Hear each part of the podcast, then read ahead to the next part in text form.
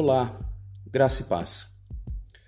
Esta manhã eu gostaria de conversar com vocês acerca da verdadeira religião.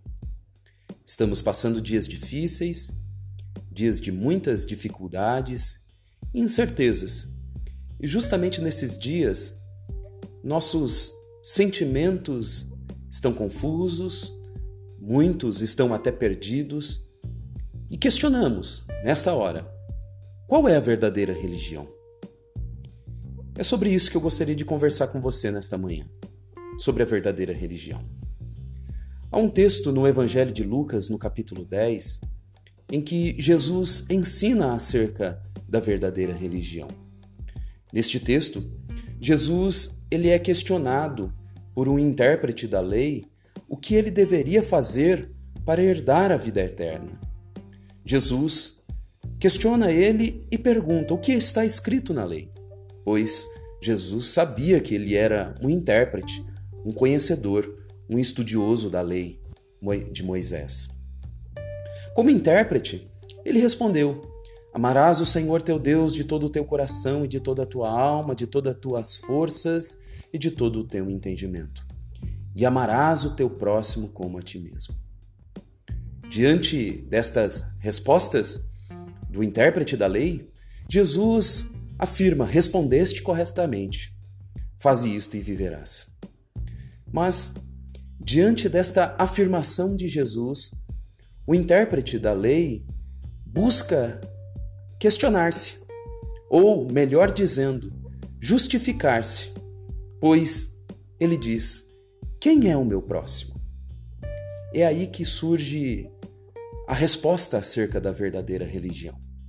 Jesus, para ensinar acerca da verdadeira religião, ele fala acerca do, da parábola do bom samaritano. E o cerne desta parábola, o centro desta parábola se encontra no versículo 33 do capítulo 10 do Evangelho de Lucas, em que diz: Certo samaritano que seguia o seu caminho, passou-lhe perto e, vendo-o, compadeceu-se dele. A parábola do bom samaritano é uma crítica contundente aos religiosos da época de Jesus. Contudo, essa crítica vale também para hoje, pois reflete a maneira como interpretamos e experimentamos a religião e o cristianismo em nossos dias. Para a maioria das pessoas, a religião tem a ver com crenças, dogmas, ensinos e códigos morais. A religião se resume o que é certo e o que é errado, o que é proibido e o que não é, o que pode falar e o que não pode. Além dessas relações, a religião também se manifesta em rituais culticos e cerimoniais. Entretanto, Jesus com a sua sabedoria messiânica e com a sua mente divina, nos ensina que a verdadeira religião tem a ver com relacionamentos de amor e de justiça com o próximo. São relacionamentos em que a dignidade humana é resgatada, restaurada, valorizada e preservada.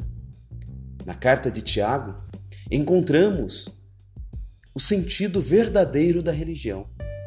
Tiago nos ensina que a religião que Deus, o nosso Pai, aceita como pura e imaculada é esta: cuidar dos órfãos e das viúvas nas suas dificuldades e não se deixar corromper pelos costumes, ensinamentos e culturas do mundo. Na vida religiosa, nos deparamos com os dogmas com os, dog, com os códigos morais e rituais religiosos. Isso faz parte do aparato religioso. Todavia, os aparatos religiosos são sinais que apontam para o amor e para a justiça de Deus. A religião e a liturgia, ela deve apontar para os atos amorosos, justificativos e de justiça do reino dos céus. A vida religiosa deve estar ligada integralmente aos relacionamentos de amor e de justiça. Ser religioso de fato, implica em zelar pela dignidade de todo ser humano criado à imagem e semelhança de Deus. Que sejamos, a cada dia, a cada momento da nossa existência, verdadeiros religiosos, verdadeiros praticantes da vida religiosa, verdadeiros adoradores a Deus. Que Deus os abençoe, que a graça do Senhor edifique seu coração e a sua vida. Amém.